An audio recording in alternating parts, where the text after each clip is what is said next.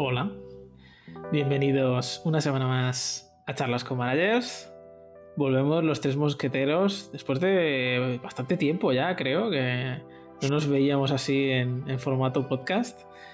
Y volvemos con formato tertulia para hablar de actualidad. Estoy por un lado con Alejandro Rivers. ¿Qué tal? ¿Cómo estáis? Y Jacinto Fleta. ¿Qué pasa? Y traemos actualidad hoy al podcast para mojarnos, para debatir, para liarla. que este último se nos da bien. Em, entonces, bueno, yo traigo una noticia que quería comentar con, vosotros en el podcast, que es bastante reciente, creo que es de esta semana, de hecho. Eh, no sé si estáis muy al tanto de Ubisoft, es una compañía de videojuegos y eh, desde principios de 2022, diría, ha caído en bolsa aproximadamente un 50%. Entonces, justo la semana pasada, el CEO de la empresa escribió un comunicado a todos los empleados de la compañía pidiéndoles eh, ayuda, ayuda para remontar la, empresa, ¿no? Al final ya hay un poco, como se viene dando en otras compañías, hay un poco de run run, en el van a despedir a gente, ¿no? ¿Qué va a pasar? Etcétera, ¿no? Entonces ya de alguna forma el CEO ha ido advirtiendo. ¿Ayuda es, dinero? ¿Ha pedido a los empleados? ¿Les ha pedido dinero? No, les ha pedido eh, tres cosas concretamente. Una de ellas les ha pedido más responsabilidad en el gasto. Luego les ha pedido más compromiso con las fechas de entrega. Supongo que tendrán ahí algún problema a la hora de entregar proyectos. Y la tercera es eh, calidad en el trabajo. O sea, que se aseguren de que lo que entregan, más allá de entregarlo en el tiempo establecido, es de la calidad suficiente para, alcanzar los, objetivos. Y, para dar un poco. Bueno, perdona, que iba a comentar ya. no iba a decir, y para dar un poco más de contexto, el CEO se ha bajado el sueldo un 30% en lo que va de año. Creo que es importante matizarlo. Em, ¿Y qué era lo otro? Em, bueno, creo que ya está. Vale, ¿y no, no, creéis que esto es un poco es un poco raro vincular esta exigencia a los trabajadores con el valor de la bolsa?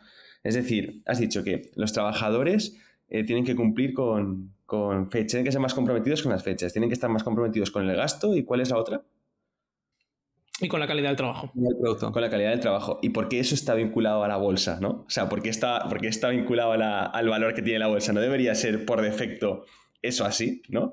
Joder, he pensado lo mismo. Justo cuando le estábamos diciendo, son tres cosas que exijo es un poco extraño. Todos los días. O sea, no porque estemos yendo mal, ¿no? Porque si estás, o sea, si quieres hacer foco ahí, estás reflejando que no se está dedicando calidad al producto, estás reflejando que no estás cumpliendo con los deadlines y estás reflejando que pues, los gastos no, no, no están del todo controlados, ¿no?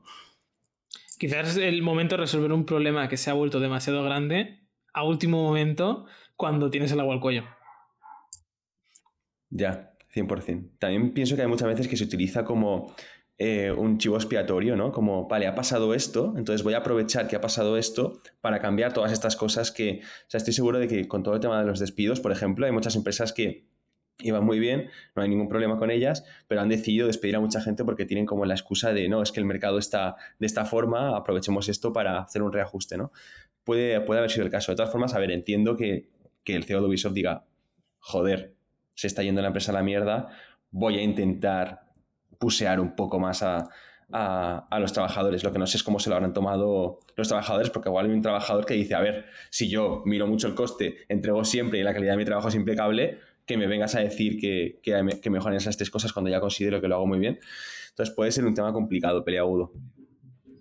De hecho, ha habido un poco de polémica, porque la gente ha dicho, a ver, si pagas ya un sueldo al empleado, ¿Por qué le estás exigiendo que te salve la empresa? ¿no? Es tu trabajo. Estoy diciendo lo que dice la gente, ¿eh? Es tu trabajo como CEO hacer que eso pase, no exigir a los empleados que, pase de alguna forma, ¿no? Luego está el argumento capitalista, ¿no? Todo es capitalismo, tal, la bolsa, no sé qué. Eh, van ahí un poco los tiros. ¿Qué opinan los empleados? No sé, igual podemos traer a alguien al podcast a que nos lo cuente. Yo no estoy de acuerdo con esa opinión. O sea, yo pienso que, los, el CEO y los managers están para exigir. O sea, es decir, tú, exiges. Si luego no se. No, no, cumplir con, lo que, con lo que se plantea pues suele tener consecuencias. Entonces, realmente, de una forma u otra, por muy empático que sea, estás exigiendo. Entonces, yo pienso que exigir no está. Hay muchas formas de exigir, ¿eh? Que la palabra exigir es muy fuerte y hay gente que piensa, no, haz esto. No tiene nada que ver es con que, eso. Es que exigir lo puedes entender como, oye, trabaja 18 horas. Claro, entonces eso está mal. Entonces eso está mal. Que igual también es donde mucha gente se lo lleva. Claro. Tiene muchos matices, 100%. Oye, yo creo que hay un trasfondo ahí de, pedir compromiso, realmente, ¿no? De, o sea, más allá de, exigir, ¿no? Eh, entregables o... o sea, yo creo que es más lo que se está demandando es conciencia, compromiso con, con, con, las fechas, ¿no? Y, asegurar una calidad del producto, joder.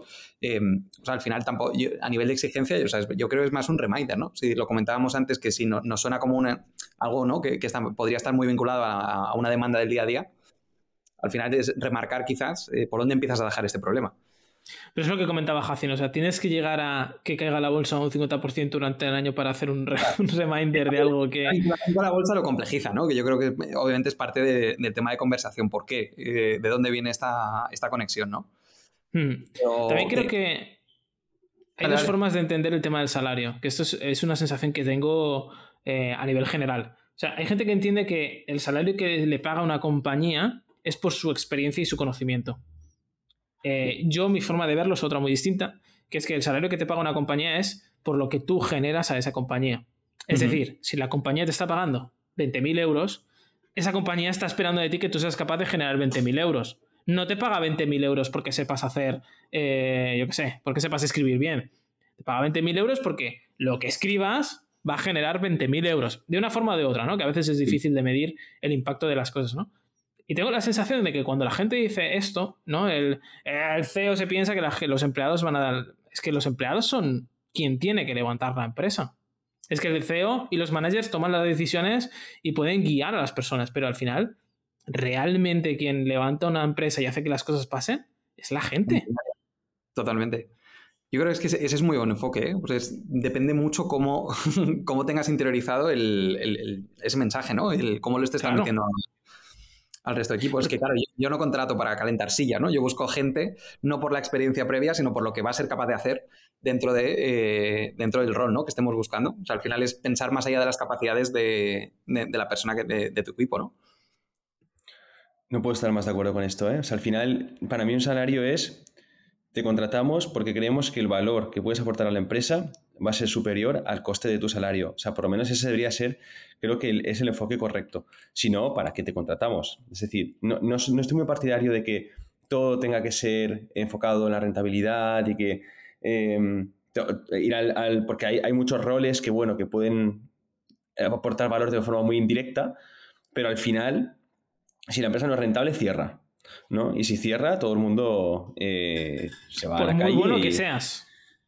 Y por mucho que sepas. Es decir, si yo prefiero una persona que esté enfocada, en, vamos a poner en modo desarrollo, desarrollador, normal, pero con, con, con, mucha visión de negocio, muchas, muchas ganas de crear impacto, muchas ganas de cambiar cosas, muchas ganas de, de romper cosas, de, de, que un desarrollador que igual sepa, que sea la persona del mundo que más sabe Python, por poner un ejemplo, pero que luego está pues ahí teorizando sobre eh, el, el, lenguaje a bajo nivel y, y el cliente ni se entere. Al final yo creo que todos de alguna forma tenemos que llegar a impactar al cliente. Em, entonces esos perfiles creo que, pueden, que al final el salario está muy vinculado al valor que puedes aportar. Ojo, limpiar la oficina también es aportar valor. Eh, no, todo tiene que pero estar... Pero eso es lo que decimos, eh, que no todo muchas veces es negocio directo. Exacto, pero es aportar valor, porque si tú estás limpiando la oficina, estás haciendo que luego haya personas que estén a gusto ahí esas personas a gusto ahí, o sea, al final es muy indirecto. que nadie quería trabajar en una oficina llena de mierda. claro que no. Entonces, eh, pero limpiar es muy importante y, es, aporta mucho valor, realmente. Lo que no aporta valor es pues una persona que teoriza sobre cómo, cuál es el mejor producto de limpieza, ¿no? Eh, creo que ahí es un poco la, diferencia. Esto no tiene relación, pero eh, una de las cosas que me da más rabia es, a nivel general lo digo, ¿eh? es cuando la gente pasa al lado de una señal de limpieza eh, y se cree superior, no saluda, no pisa lo fregado, no tiene ese respeto por, por el trabajo. Y yo creo que está muy relacionado con esto, que es el hecho de creerte superior, que sabes más, que tienes más experiencia y que tu trabajo vale más que el del resto. Cuando muchas veces no sabes ni el trabajo que estás generando tú. Si mañana te preguntase eh, cuánto estás generando en tu compañía de la que, la que estás trabajando. Es algo que odio eh, lo más hondo de, mi ser. Yo, otra cosa que odio mucho es. Eh, joder, me, nos van a reventar con este podcast, pero odio mucho cuando la gente joven, eh, por tener. Es que una estás, carrera, mayor, ¿no? Tener, sí, ya, ya, tengo 30 años y hablo de la gente joven, pero me considero joven todavía. tener una carrera y tener un máster no te da derecho a nada. Eh, hay mucha gente que es como, no es que con una carrera y un máster y mira lo que me ofrecen. No, la, gente paga por el valor que puedes aportar. ¿Qué puedes aportar? ¿Qué has aprendido? ¿Qué puedes aportar? Eh, puedes aportar, no, es que tengo una carrera y un máster. ¡Ah! Es que al cliente le importa una mierda eso. O sea, al cliente tú vas a, a, Mercadona a comprar y le dices al cajero, es que tengo un, Soy ingeniero industrial y te dice, sí, crack, 80 euros. Eh, para, para, comprar la compra. No, no, no, te van a pedir el título, no te van a pedir dinero. Eh, entonces sí que es verdad que, hay mucha gente que piensa que, tiene un derecho por haber estudiado algo, cuando al final es valor lo que te van a pedir las empresas. Yo creo que también, aparte, es no, entender bien realmente cómo funciona una cadena de valor, ¿no? O sea, una compañía no se sostiene porque haya un equipo, una persona aguantando todo. O sea, se mantiene y crece porque hay una maquinaria que funciona cada uno con lo suyo. y lo, lo, jodido es ponernos todos de acuerdo para que esa maquinaria funcione en la misma dirección, ¿no? Que eso ya es el día a día. Pero, joder, no entender o, sobrepensar, ¿no? Juzgar que hay labores más o menos importantes, al final todo el mundo está aportando desde, desde su área y entender que ese valor, independientemente del impacto de negocio que tenga o la relación directa, ¿no? A, ese impacto, hostia, es, jodido, ¿eh? Porque es no, entender realmente que es necesario para que funcionen las cosas. O sea, no, no puede sostenerse porque hay un equipo solamente tirando el carro, no. Respecto a lo que dices, Ale, eh, hay, una cosa que también... Eh, me da rabia y es esas personas, estoy muy hater hoy, esas personas que, que dicen, no, es que yo... Menos mal que estás de vacaciones, ¿eh? Esto, esto hace normal. esto trabajo no, no, es, no es mi trabajo, no, no es mi tal. Y hay gente que se enfoca absolutamente en su trabajo concreto y le pasa un problema rozando que ese problema es muchísimo más importante y no lo coge porque, ah, no me toca a mí. Entonces, son personas que igual eh, están haciendo súper bien su trabajo, la empresa está incendiándose explotando, pero, ah, ellos hacen bien su trabajo. Pues es... Eh, creo que, y esto hay mucha gente que no piensa así. ¿eh? Yo estoy seguro de que habrá gente escuchando que diga, pues yo pienso que si te contratan para X, tienes que hacer X muy bien y ya está. No, al final no te contratan para X, te contratan para, para aportar valor a la empresa. Entonces, que es verdad que la forma de también... valor será a través de tu trabajo, pero...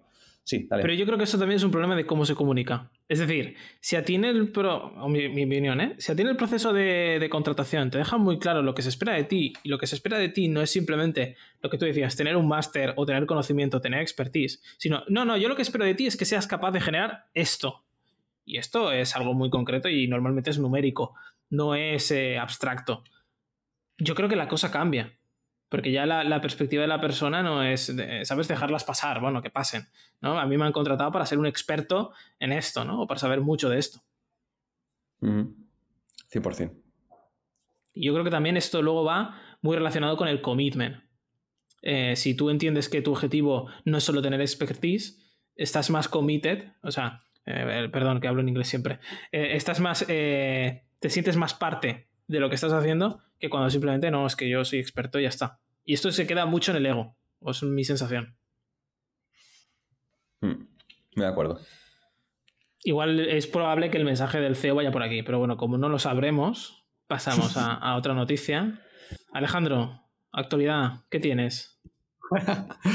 Tenemos, bueno, Microsoft em, han tomado una decisión de dar vacaciones ilimitadas a, a todos los empleados y empleadas. Em, suena como muy suena bien, ¿eh? Suena bien. ¿Qué significa esto? ¿Dónde está la letra pequeña? Ah, exactamente, hay, limitaciones. Eh, lo que están poniendo, bueno, o sea, el titular obviamente suena, suena muy bien, pero bueno, lo, que tienen son días ilimitados eh, de cara a pedir vacaciones, ¿no? Lo que es como uso y disfrute para, tu, tiempo personal, pues te me quiero ir a la playa, a las Bahamas, eh, tienes días ilimitados, luego tienes 10 días que serían como de uso personal, ¿no? Pues entendemos que, o entiendo que, para temas, pues, yo qué sé, pues una, mm, tienes que ir a, por un familiar, ¿no? Que a lo mejor está en el médico o lo que sea, o no sé si temas de mudanza también, a lo mejor podría entrar ahí. Em, pero bueno, em, temas de salud mental, fallecimientos, etc. Eh, y luego, si el balance de vacaciones es negativo, te pagan los días que no has usado. me he leído la noticia y hay una duda que tengo y es, ¿para esos 10 días, para qué sirven si tienes vacaciones ilimitadas? No lo acabo de entender. Y, ahora que has dicho esto, ¿vale? Creo que es porque si estás menos de 10, entonces te pagan hasta 10, ¿no? Entiendo que será, será poco para tener estipulado 10 días, eh, que es una mierda, realmente. 10 días. Bueno, eh, es una mierda, pero ojo que hay países que tienen menos vacaciones, ¿eh? Es una brutalidad eso. En Estados Unidos creo que son dos semanas. Y en México creo que son 7 días. O sea, tu primer año de trabajo empiezas con 7 días de vacaciones. Wow. Y a partir de ahí vas acumulando. Mi, opinión de esta noticia es que creo que la mayoría de americanos no se van a coger prácticamente vacaciones. Porque hay una cultura de trabajo tan fuerte que aunque les digas, yeah, vacaciones ilimitadas, va a haber muy poca gente. De hecho, la noticia está solo para, para empleados de Estados Unidos, no es extensible a otros países, creo que por ahora. Y me da la sensación de que también es que tienen, tienen claro que hay mucha gente que simplemente no se las va a coger. A ver, según la noticia, justificaban que en otros países había limitaciones que no les permitían llevar a cabo esta política. Ahí me suena mucho, yo estoy de acuerdo, ¿eh? me suena mucho como lo de la jornada de cuatro días. No es exactamente lo mismo, pero es como, oye. yo estoy de acuerdo, creo que no habría o sea, no lo sé. O sea, yo creo que además sería tan llamativo, ¿no? De, te dan las vacaciones ilimitadas, que es lo primero que se hace, romper el saco. Obviamente, no, ¿no? O sea, estoy seguro que habrá gente que se lo cogerá, pero yo creo que vas a pecar de ser más modesto, ¿no? Eh, lo, que agradeces es la libertad, eh, ¿no? De, poder saber que puedes cogértela si quieres, pero al final yo creo que tu compromiso eh, o lo que te están dando, ¿no? Como, como esa, ese, voto de confianza de, oye, confío en ti, te vas a coger los días que realmente sé, que necesitas, ¿no? Yo creo que eso se, recibe de, mm, mm, ¿sabes? Como de manera bidireccional. Eh, yo creo que es un buen acto desde el punto de vista de la compañía, sabiendo que eh, la gente no va a abusar de ello, ¿no? Y, es que mi sensación con estas noticias es que veo más que las empresas soltan por el titular que por el beneficio real, por así decirlo. ¿no? El, titular de tener jornada de cuatro días o tener vacaciones ilimitadas. Pero mi sensación es, hostia, si yo estuviera en, en Microsoft trabajando, yo pensaría, tío, la persona que está a mi lado haciendo lo mismo que yo, ¿cuántos días ha cogido? Porque claro, si me cojo más que él, mi manager pensaba que está menos committed. Pero si me cojo menos, joder, qué, puta mierda que tengo menos vacaciones. Y luego también pensaría, oye, ¿y si trabajo menos y cobro más, más vacaciones, pero me muero eh, estresado? Eh, pero cobro más. Me voy a ir de vacaciones a un sitio más. Eh, ¿No? Cambio, cambio Alicante por, por el Caribe. No, no está mal, ¿no? no sé. Cuidado con Alicante, que es muy bonito también. es que he dicho Alicante porque estaba pensando en ti, literal. Yo pienso em, la limitación, porque dices, si no te coges suficientes, ¿no? Que te lo reembolsan. Pero ¿cuál es el límite? O sea, ¿sigue siendo 30 días? No lo sé, no lo, no lo han dicho. imagínate el lado contrario. Tienes vacaciones ilimitadas, pero no, te coges ningún día. El, el baremo sí te pagan, ¿no? Claro.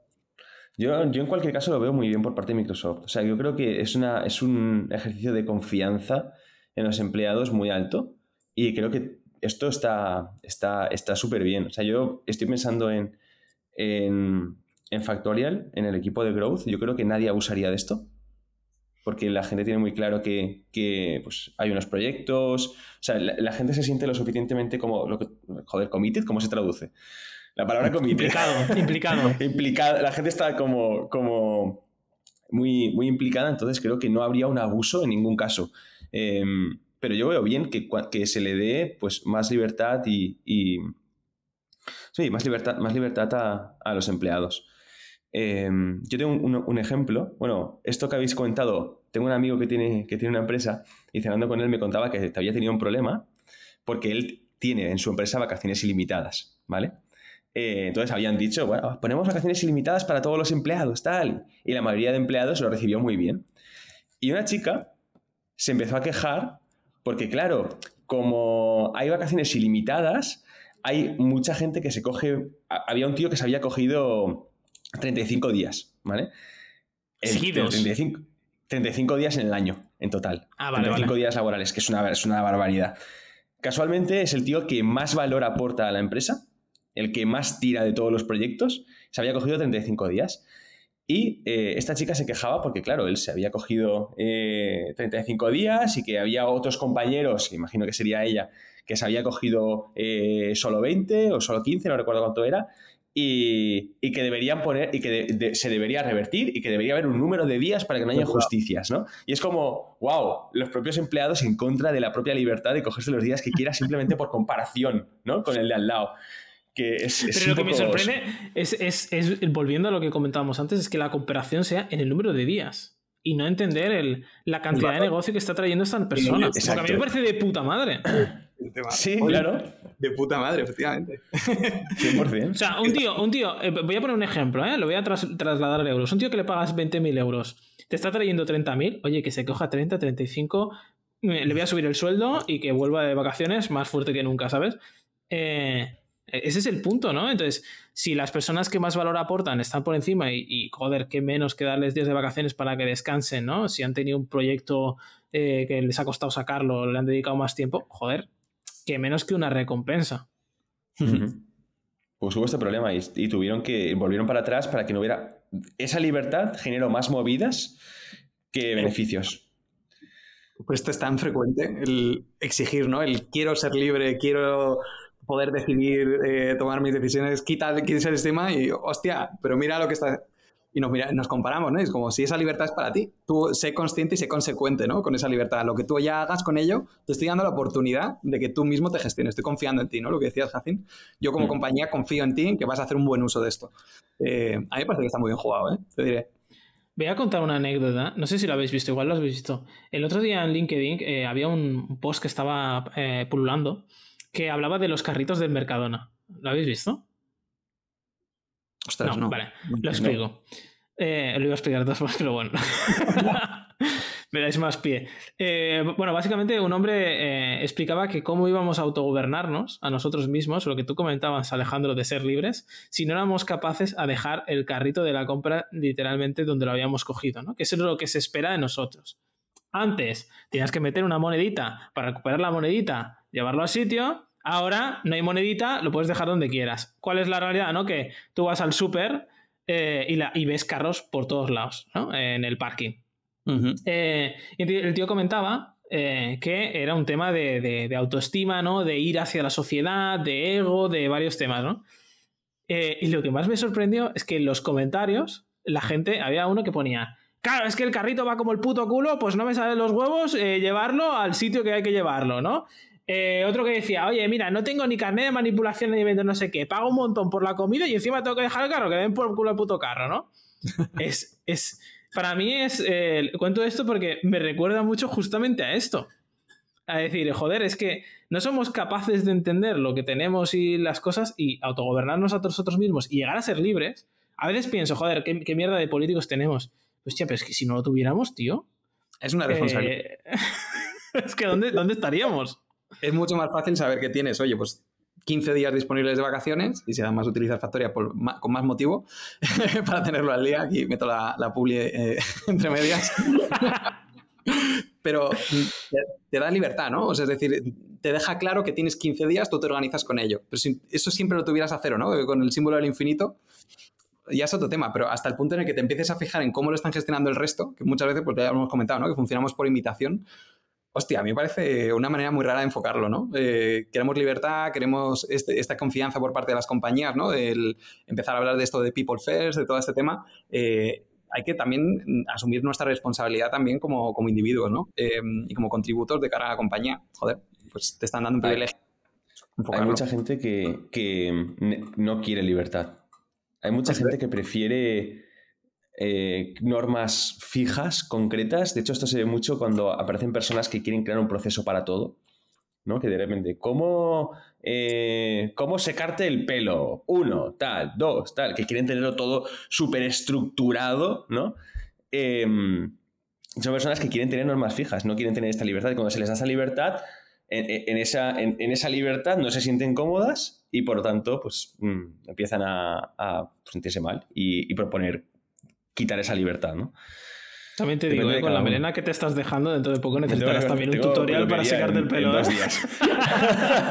Hostia, llevo, llevo dos escuchando un mes, un mes, un mes, dos meses, ¿eh?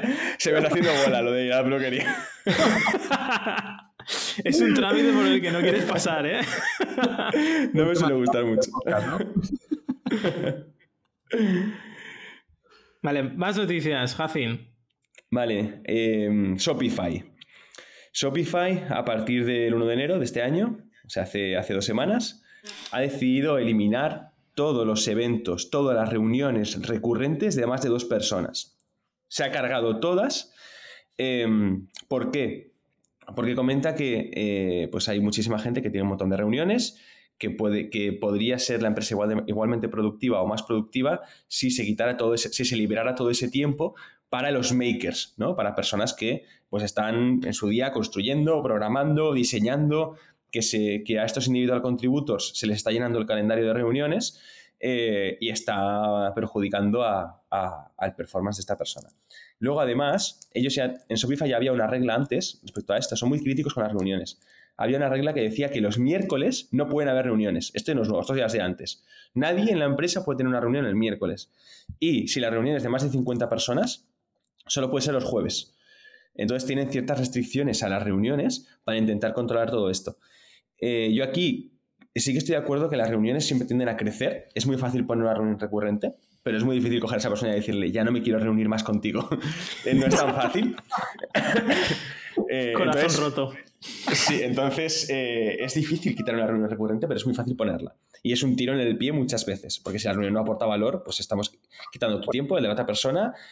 Y luego había mucha gente eh, en, en Shopify, me imagino que en muchas otras empresas, que igual tienes una reunión de media hora a las 9 y otra reunión de media hora a las 10 y media. Y claro, entre medias de las reuniones tienes una hora libre que no es lo suficientemente amplio el tiempo como para entrar en un estado de flow y de pensar en coger un problema e intentar, ¿no? Entonces estás como esa hora, estás como Slack, eh, un email, un, estás como preso de pequeñas, de pequeñas tareas que no aportan tanto valor y reventando la productividad de toda tu mañana con solo dos reuniones de media hora. Eh, entonces querían un poco combatir contra eso. De todas formas, yo soy muy hater de este argumento. Lo digo con todas mis fuerzas. O sea, el concepto este Vale. de la- las reuniones son, poco productivas, perdemos la productividad de las personas. No. Posiblemente lo que estás haciendo son reuniones de mierda, en las que no sacas ningún tipo de outcome ni estás haciendo absolutamente nada. Vas ahí, escuchas, te sientas y eres como un, un vegetal, pero no, no hay nada que sirva de algo en esa reunión.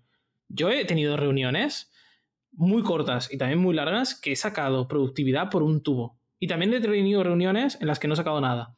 Yo en lugar de decir, mira, esta reunión me la cargo, antes de cargarme lo que, lo que intentaba es, hostia, ¿cómo puedo optimizar para sacar lo que realmente busco de esta reunión? Y entonces, después de tratar de optimizarla, si veo que no tiene sentido hacer una reunión y tiene sentido pues hacerlo asíncrono, hacer otro tipo de formato, eh, lo que sea, lo hago. Pero no digo, joder, a tomar por culo todas las reuniones. Es que entonces, gran parte del trabajo en equipo que yo consigo en una reunión, ¿cómo lo hago? En un Slack. No, no creo que fuera a tomar por culo todas las reuniones, creo que era más el de forma orgánica. No, no, pero digo el argumento. El argumento. O sea, hay, hay mucha gente que es muy hater de las reuniones. y es como las reuniones sí. son una mierda, no sirven para nada. Todo hay que hacerlo vía Slack, vía Zoom, ah, vía Zoom, vía Notion y y, tal. y ya. Sí. Yo pienso que las reuniones son tan importantes que cuantas menos mejor. Em, o sea, Correcto. tiene- es, como, es como hay que cuidar mucho ese espacio porque es muy importante. Entonces, en el momento en el que tú tienes cinco reuniones en una semana, eh, estás diversificando toda esa... O sea, si tú en lugar de cinco tuvieras dos, pero, pero fueran lo más importante de la semana, seguramente sacarías el máximo partido de esa reunión, pero luego tendrías un montón de tiempo libre para hacer un deep dive en lo que estás haciendo y resolver problemas más complejos. ¿Ha sido una decisión de la compañía? O sea, ¿se, se ha avisado previamente de esto? ¿Ha sido de pronto? Sí, bueno, siempre ha tenido mucha cultura de intentar evitar reuniones innecesarias, que creo que ahí estamos todos de acuerdo, hay muchas reuniones que son innecesarias. Eh, y ha sido este año cuando han dicho, vale, pues todos los calendarios, si hay una reunión recurrente de más de dos personas, borrar. Ojo, si hay alguien que la considera, si hay algún, algún manager que considera que esa reunión es necesaria, la puede volver a crear, ¿eh? No es, no es, no se pueden hacer reuniones de más de dos personas recurrentes, es, vamos a empezar con un lienzo en blanco y a los managers les ha dicho, por favor, pensad si realmente estas reuniones aportan valor o no.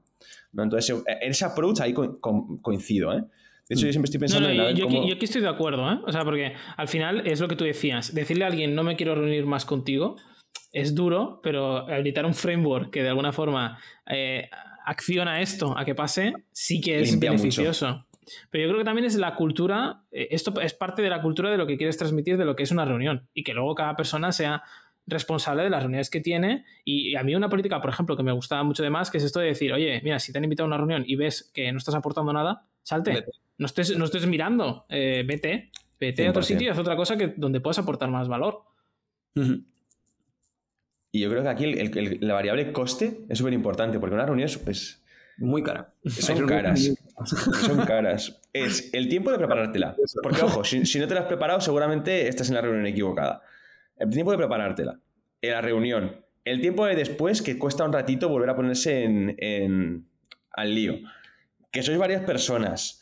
Eh, que encima te cambia de contexto. O sea, es, es, caro. Es mucho tiempo. Una reunión de media hora seguramente sea una hora de esa persona. Media.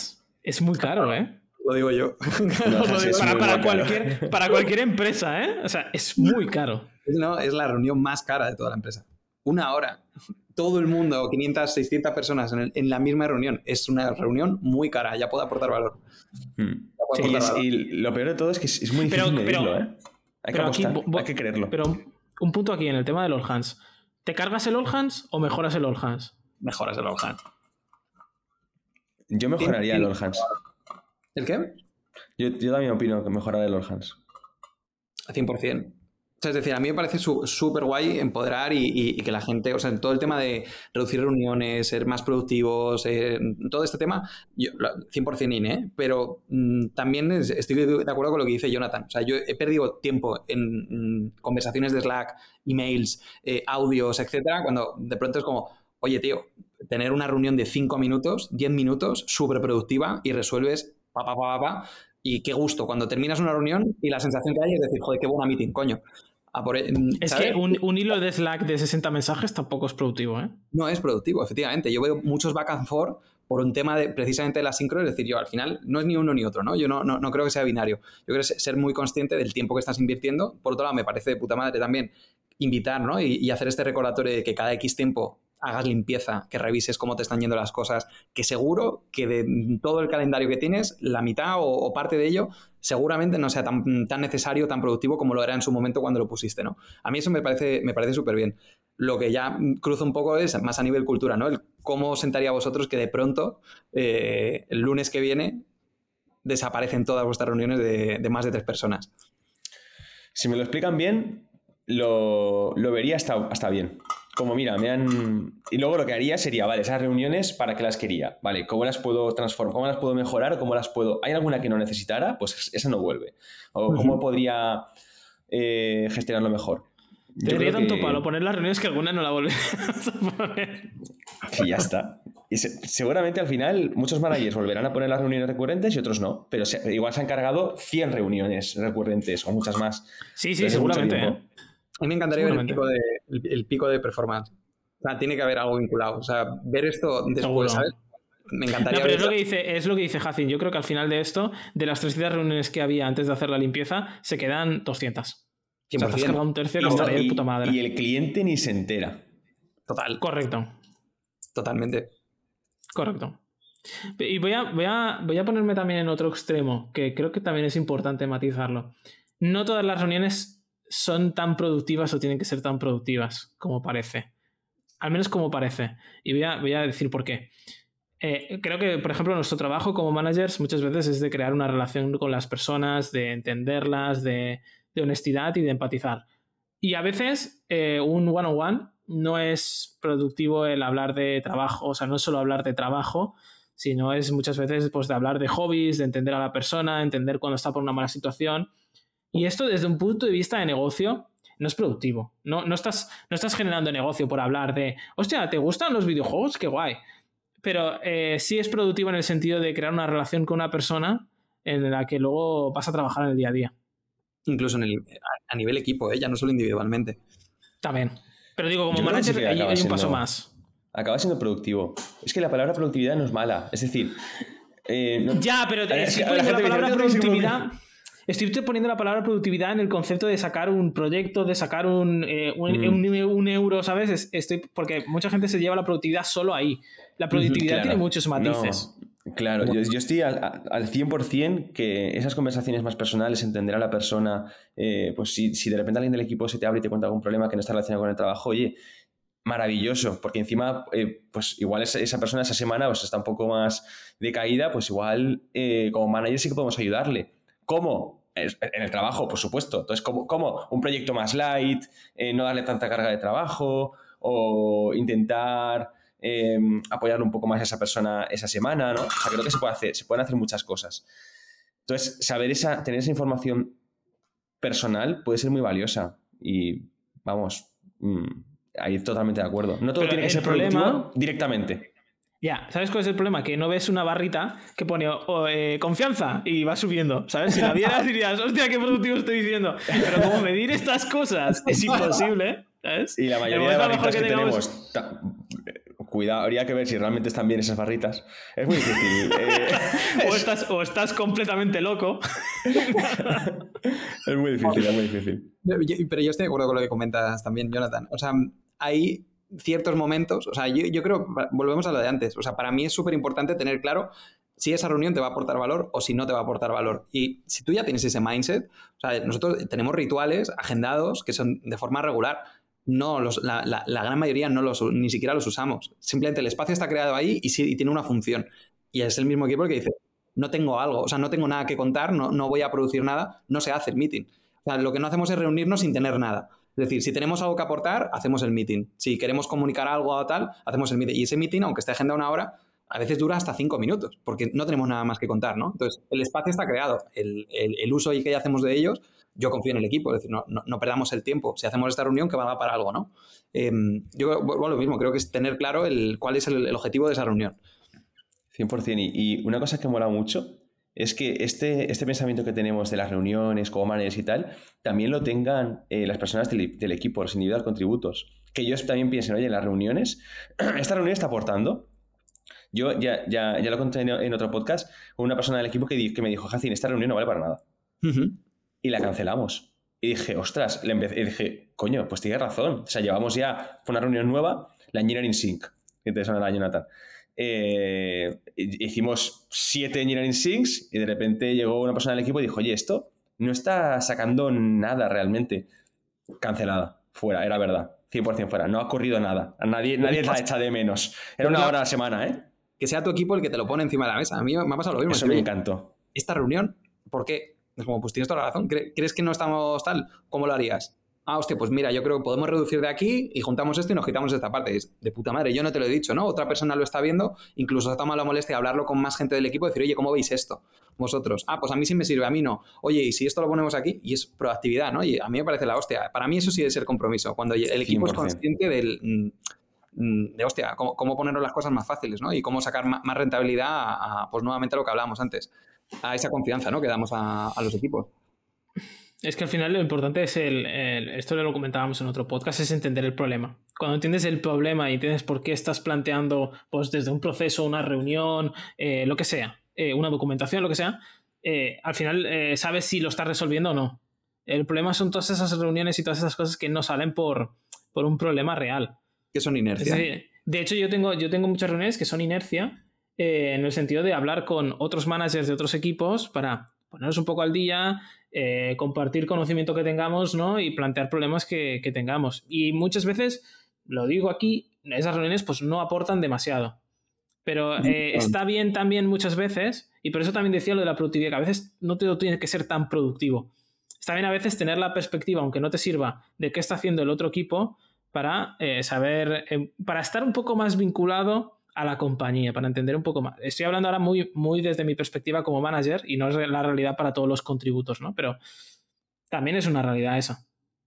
Es otro tipo de trabajo, o sea, estás avanzando, pues eso, eh, uniendo lazos, entendiendo más los problemas de este tu equipo, eh, qué desafíos tienen, tú le estás dando tu contexto, eh, estáis intercambiando, o sea, es lo que tú dices, no, no creo que todo sea 100% productividad, creo que es otro valor que obviamente cuesta medir y es fácil que se te vaya de las manos. Yo creo que ahí es cuando ya tienes el problema, cuando directamente ni te lo cuestionas, ¿no? De para entrarse a las reuniones y decir, pues, ¿por qué estoy aquí? Bueno, pues porque la tengo agendada. No, o sea, mírate el calendario. 100%. Totalmente. Y yo creo que el, el- el error aquí está en la palabra recurrente. Porque es verdad que tú puedes sacar con esa persona, o sea, no- y no crees, Jonathan, que con esa persona puedes decir, oye, esta semana tienes un hueco y hablamos. O sea, ¿crees que ¿Sabes lo que pasa con estas reuniones? Lo bueno de estas reuniones es que desaparecen solas. En el, se- en- en el sentido de que, eh, por ejemplo, yo, yo tengo una reunión con, con Giancarlo, que es eh, Head of CX de Factorial, y somos nosotros mismos los que nos decimos, oye, tengo muchas cosas, voy de culo, ¿tienes algo urgente? No, venga, pues lo, lo- lo dejamos, ¿no? Pues, Si claro. tenemos un, un hueco que no es nada urgente, entonces nos ponemos al día y hablamos de cosas, incluso compartimos aprendizajes como managers que nos ayudan a aprender. Pero si no, esa reunión no pasa eh, por, por, por, eh, por Sí. inercia, ¿sabes? Pasa por, por, venga, tengo un hueco, vamos a ponernos al día y vamos a conectar. O tengo un problema, necesito hablar contigo. Si no, Eso no es. pasa. 100%. Oye, Alejandro, tú y yo no teníamos un one-on-one que ya no existe. Estaba pensando lo mismo. que- Sabía. Estaba pensando, digo, tú y yo eh, perdimos nuestro one on one y me ¿Cómo se perdió? Es interesante eso. ¿Cómo se perdió? Eh, porque empecé con las reuniones de performance y nos coincidía y no buscamos otro hueco. Pero yo sí te echo de menos. ¿eh? Uy, uy, uy, qué bonito, Pero qué igual, bonito. y- pero, eh, lo- pero realmente la, la mayor demostración de amor no sería un meeting recurrente. Sería, Hacin, esta semana me apetece hablar contigo. Eso es. Hablamos. Sí, Creo que exacto. eso es más bonito, punto. ¿eh?